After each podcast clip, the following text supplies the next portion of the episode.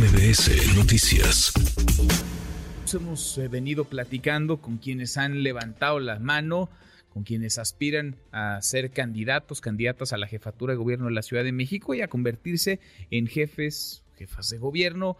Platicamos en estos micrófonos hace tiempo con eh, Santiago Tabuada, alcalde Benito Juárez, lo hicimos ayer con Lía Limón, la alcaldesa en Álvaro Obregón, platicamos también con Kenia López, senadora del PAN, con Luis Espinosa Cházaro, el coordinador del PRD en San Lázaro, y vendrán otros. Yo le agradezco mucho que esté esta tarde en cabina la diputada del PRI, Cintia López Castro, que ha dicho quiere ser candidata a la jefatura de gobierno. Cintia, gracias, muchas gracias, diputada, por estar acá. Muchas gracias, querido Manuel. Saludo a todo tu auditorio. Pues quiero, puedo y estoy lista para gobernar esta Ciudad de México. Es tiempo de mujeres y de mujeres limpias, honestas.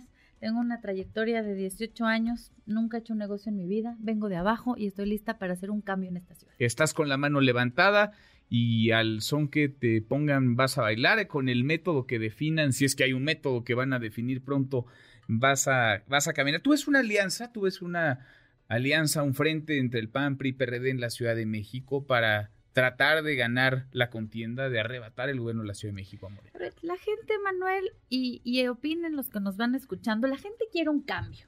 La gente quiere alternancia en la Ciudad de México. La gente quiere otro gobierno, la gente no está contenta con la inseguridad que hay, la gente no está contenta con el metro y te quiero decir que no están contentos con el metro en ninguna parte de la ciudad. Antier estuve en la Merced y todos los comerciantes de la Merced se quejan de que porque el metro llevan tres años arreglándolo y no hay gente que vaya a la Merced, que es uno de los mercados más emblemáticos de la ciudad. Eh, recientemente estuve en Tláhuac, bueno, la gente de Tláhuac dice, este, tenemos el metro más inseguro. Es, estuve aquí muy cerca de tu estudio, en Metro Polanco, y la gente dice, es que nos asaltan todo el tiempo. Entonces, vemos que la gente hay un hartazgo de la inseguridad que hay en la Ciudad de México eh, el metro es algo que les importa muchísimo. Los estudiantes, si no me dejarán mentir, dicen, a ver, gasto 50 pesos al día para poder llegar a la universidad y a veces nada más me tengo que comer una galleta en ocho horas porque no tengo para más. Y tenemos un sistema de transporte público de baja calidad. Entonces, ¿qué vemos en esta ciudad? Una ciudad colapsada por la movilidad, una ciudad cada vez más insegura a todos los niveles, en cualquier alcaldía, en cualquier colonia. Entonces, pues ya hay un cambio. Yo ya levanté la mano y no solo levanté la mano ya me puse a trabajar.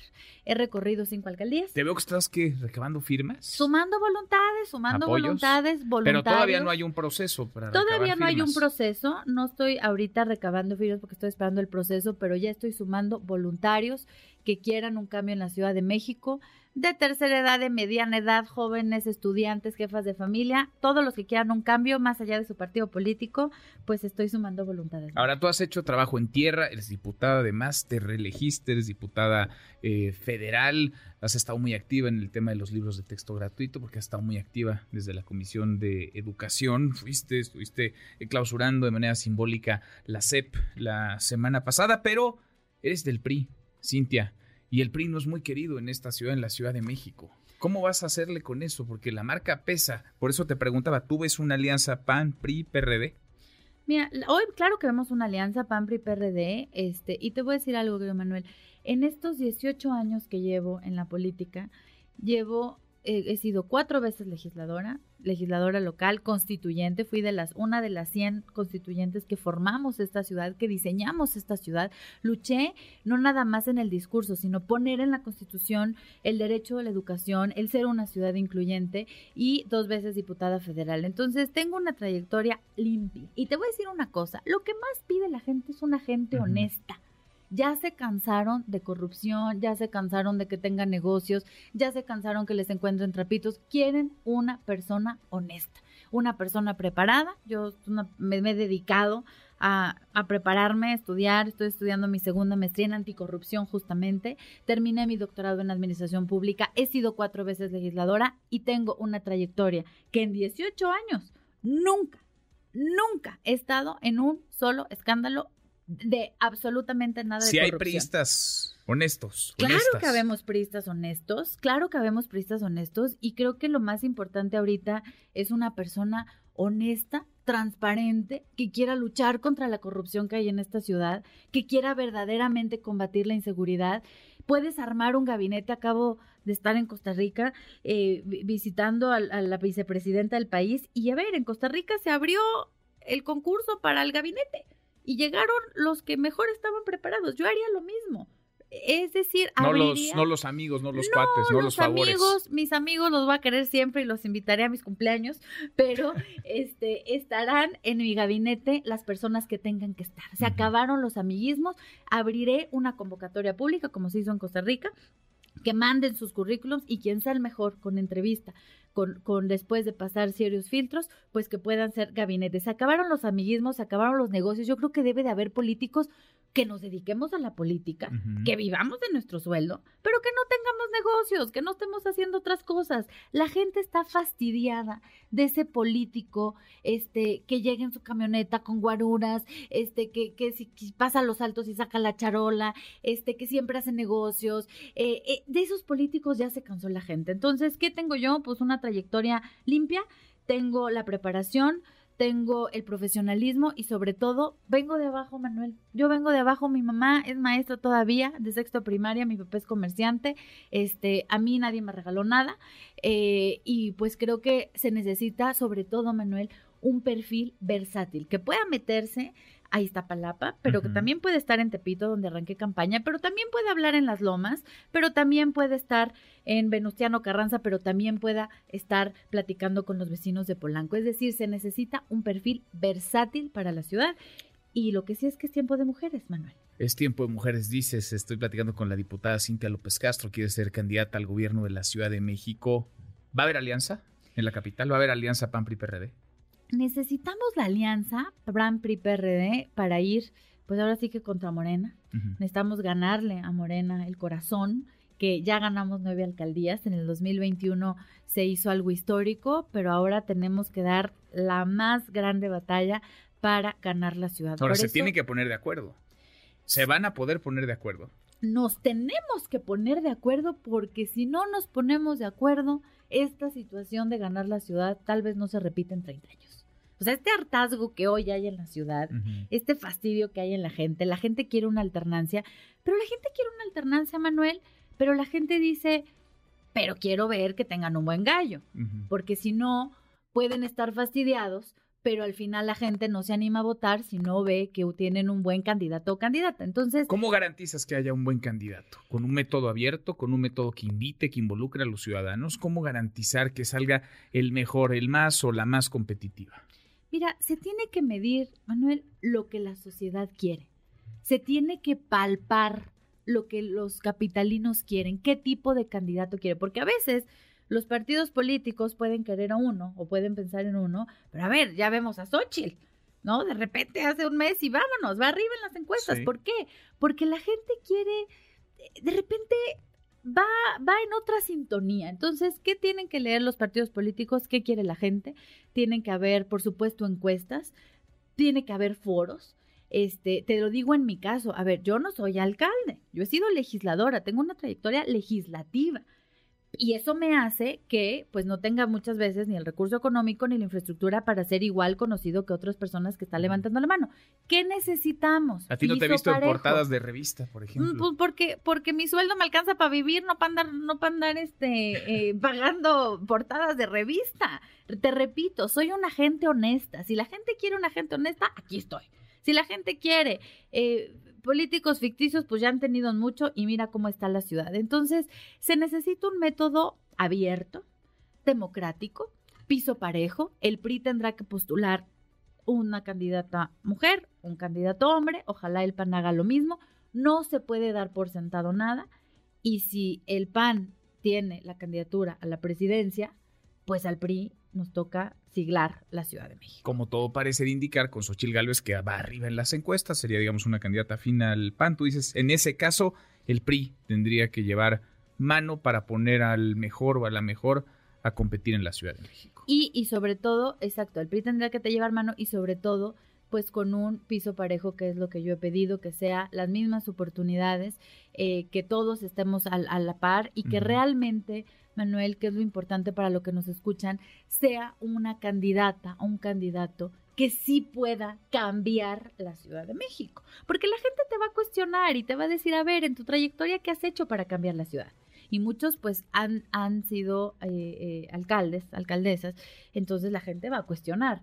Yo creo que es importante que la alianza tenga al mejor candidato o a la mejor candidata que pueda ganar la Ciudad de México. Lo que necesitamos es ganar y con el compromiso de hacer un gobierno honesto, con el compromiso de hacer un gobierno cercano a la gente y que se vea la diferencia en la Ciudad de ¿Y México. de invitar, tú invitarías a los demás? ¿Invitarías a panistas, por a supuesto perredistas? Que, por supuesto que un gobierno eh, no nada más de coalición, sino 100% incluyente. Es más, yo invitaría a Andrés Layuz, que ha sido un extraordinario secretario de movilidad. secretario de movilidad en el tema de las bicicletas, por ejemplo. Mm. En el tema de las bicicletas, los programas que hacen, han hecho con los cascos. Si algo funciona en la Ciudad de México, por supuesto que lo, no nada más seguiría con ello, lo replicaría. Haría un estudio de con qué la gente en la Ciudad de México está contenta y sería un gobierno que continúe con lo que está bien, pero por ejemplo, que no está bien, pues la inseguridad, que no está bien el metro, que no está bien las escuelas de tiempo completo que desaparecieron,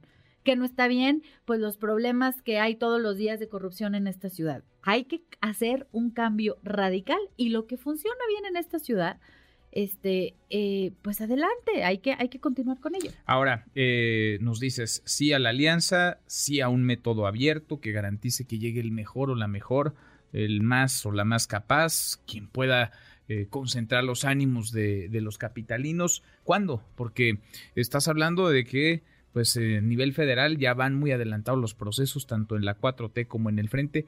¿Cuándo tendría que iniciar el proceso? Ahora que hablas de una posible alianza, me imagino que contemplarías encuestas, debates, eh, foros, eh, recabación de firmas. ¿Cuándo, ¿Cuándo tienen que ponerse de acuerdo? ¿Cuándo tendrían que empezar ya con este método para elegir a su candidata o candidato? Yo creo que una vez concluyendo el candidato presidencial, una vez que ya tengamos candidata eh, que yo espero que sea una mujer, uh -huh. que tengamos candidata presidencial, este, creo que es momento de entonces ya enfocarnos a la ciudad. Eh, también es importante de medir, se tiene que medir, Manuel, insisto mucho en eso, si no tenemos un diagnóstico de qué quiere la ciudadanía, no estamos leyendo bien a la gente.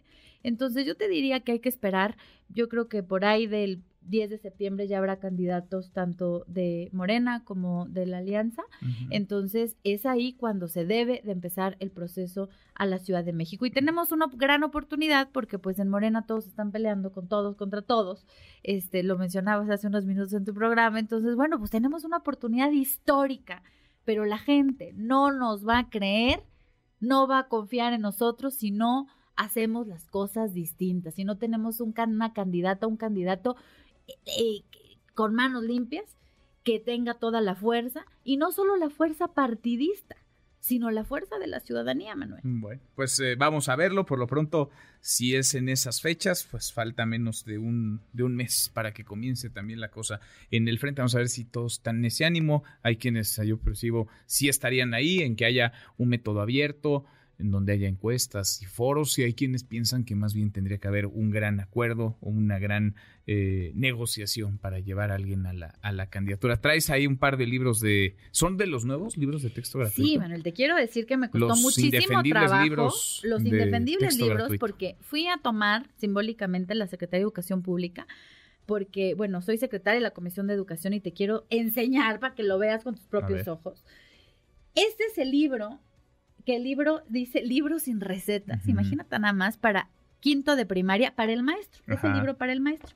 Y en la página 19 viene que les hagan una dinámica a los niños donde diga soy opresor u oprimido. Uh -huh. O sea, le piden a los maestros que polaricen un salón con niños de 11, 12 años y les pregunten si son este eh, opresores, opresores oprimidos. oprimidos. Y también te traje aquí el libro de proyectos de, de aula. Sí, de, porque además de, de, la, de, los errores ortográficos y gramaticales y de la ausencia de matemáticas está esta carga ideológica y estos prejuicios que unos pocos parece tratan de imponerle a millones de niños. Cómo le vas a decir a un niño de 11 años, escoge si eres opresor o oprimido. ¿Cómo le vas a decir a un niño que la educación sexual, y aquí te enseño en la página 151, para todos los padres que nos escuchan, aquí están los libros, que me costó mucho trabajo porque no los ha querido soltar la SEP, uh -huh. vienen siete páginas completas de un libro donde además trae solo 19 páginas de matemáticas, lo cual es terrible, Manuel. Y entonces aquí son 7 páginas de una maqueta de eyaculación. ¿Para niños de qué edad? Eso es para un niño de 11 años. Sin embargo, esto no es educación sexual. Está muy bien que se hable de los órganos reproductivos, está muy bien que se hable de la, de la reproducción, pero esto no es educación sexual. ¿Qué inconsistencias vimos? Aquí puedes ver tú los QRs que vienen en, las, en, la, en los libros de texto, tú los abres y vienen videos sin explicación, cuando además pues los niños en, a los 11 años, en, en el 80% que son escuelas públicas de este país, ni tienen internet pues y muchas veces ni tienen teléfono. Entonces son libros verdaderamente de baja calidad. Ahora, ¿qué nos preocupa? Nos preocupa que entren el 28 de agosto con estos libros. Muchas escuelas particulares podrán decir, mis niños no van a entrar con estos libros muy bien, pero las escuelas particulares es el 20% de la población. Sí. Y son privilegiados. Pues ¿Dónde queda el otro 80%? Va a crecer la brecha. De por sí traemos el rezago de la pandemia y va a seguir creciendo. Y luego polarizan a los niños. Pues sí por muchas razones de forma y de fondo indefendibles esos libros. Cintia, gracias por venir a platicar, gracias diputada por estar acá y sigamos conversando a ver si te das otra vuelta cuando haya definiciones, claridad en los tiempos, en el método dentro del frente en la Ciudad de México. Muchas gracias Manuel por el espacio y, y, un saludo a todo tu auditorio. Gracias, muchas gracias. La diputada Cintia López Castro quiere ser candidata a jefa de gobierno redes sociales para que siga en contacto: Twitter, Facebook y TikTok. M. López San Martín.